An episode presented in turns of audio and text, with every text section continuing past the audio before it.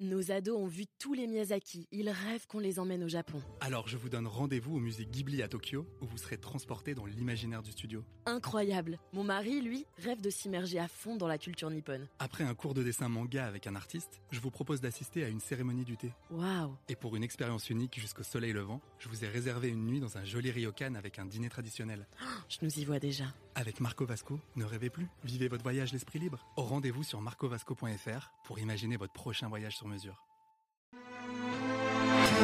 Les podcasts du Figaro. Prêt pour le décollage. Ils reviennent peu à peu dans nos gares, ces transporteurs de la nuit. Le confort y est souvent sommaire, mais ils nous permettent de voyager sur plusieurs centaines de kilomètres, voire des milliers, parfois à petit prix. Je parle ici des trains de nuit. Et ces derniers regagnent leur lettre de noblesse en Europe. Preuve en est, le 11 décembre, la ligne de nuit Paris-Berlin rouvrira officiellement une décennie après sa suppression. Elle sera opérée par la SNCF, la Deutsche Bahn et OBB, les chemins de fer allemands et autrichiens. De quoi réjouir les amateurs de train, mais aussi ceux qui voudraient voyager de manière plus écolo.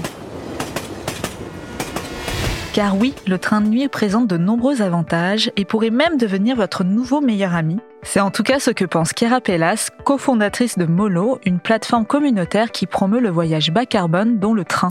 D'un point de vue économique, il y a souvent des billets qui sont pas très cher. Donc, euh, donc c'est, c'est pas forcément très cher pour, euh, pour une très grande distance en train, d'autant plus que euh, bah, j'économise une nuit d'hôtel. Donc, d'un point de vue économique, c'est top. Et puis aussi, je pense que si on enlève l'aspect économique écologique, c'est une expérience à part entière qui est très sympa en termes de voyage. Je vais rencontrer des gens, parce que je l'ai déjà fait, j'ai déjà rencontré des gens qui sont super. Le matin, on réveille avec son petit déjeuner. Donc, c'est une super expérience, je pense, humaine aussi.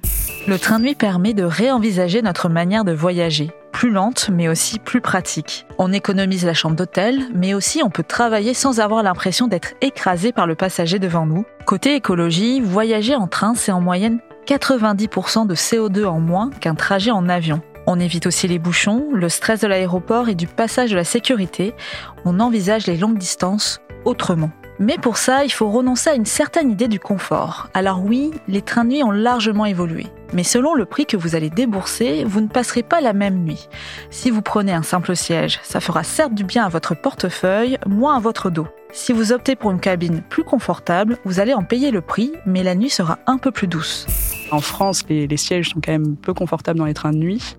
Les couchettes, il y a, généralement, c'est en nombre de en nombre de couchettes qu'il va y avoir dans une cabine. Donc euh, en seconde classe, ça va être six couchettes, en première classe, ça va être quatre couchettes, euh, où on a donc un peu plus d'espace et un peu plus de, confort. On va avoir la Wi-Fi, on va avoir une prise à côté de son lit.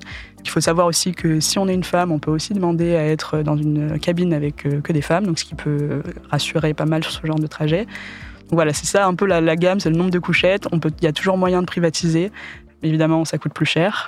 Prendre le train de nuit reste une aventure. En France, nous sommes habitués à faire face à un opérateur, notre SNCF national. Mais en dehors de l'Hexagone, il faut compter sur des compagnies étrangères. Et notamment retenir trois lettres, OBB, les chemins de fer autrichiens, qui sont avec leur marque Nightjet les leaders du train de nuit en Europe.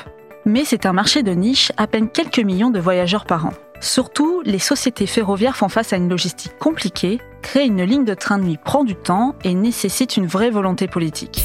Donc il euh, y a des, euh, des, complications au niveau des infrastructures, du réseau ferroviaire, des rails, de tout ça, de la disponibilité des rames aussi. Je sais qu'il y a des limitations sur euh, la disponibilité des rames qui peuvent rouler de nuit. Donc y a, ça c'est un premier gros frein. Et, et, puis après, il y a, y a, la demande. Ça, c'est, euh, il faut que de plus en plus de gens soient aussi prêts à prendre ce mode de transport.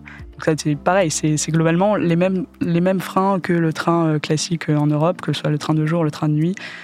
Il faut qu'il y ait plus de demandes. Il faut qu'il y ait aussi un réseau ferroviaire qui soit peu plus interopérable entre les différents pays. Il faut qu'il y ait les rames qui vont circuler sur ce réseau-là qui soient disponibles. Et ça, ça fait déjà trois, trois gros freins. Bref, vous l'aurez compris, tout n'est pas encore merveilleux dans le monde du train de nuit. Mais de parole d'usager, il permet une vraie flexibilité et offre souvent des moments de convivialité. Et surtout, il donne une vraie alternative à ceux qui voudraient limiter leur impact environnemental et voyager autrement.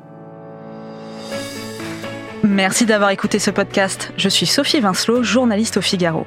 Vous pouvez retrouver Question Voyage sur Figaro Radio, le site du Figaro, et sur toutes les plateformes d'écoute. À bientôt!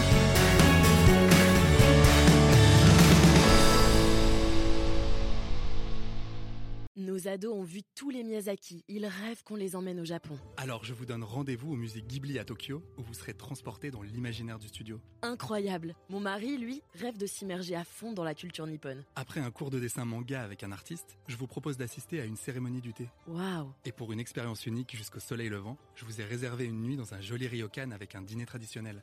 Je nous y vois déjà. Avec Marco Vasco, ne rêvez plus, vivez votre voyage l'esprit libre. Au rendez-vous sur marcovasco.fr pour imaginer votre prochain voyage sur mesure.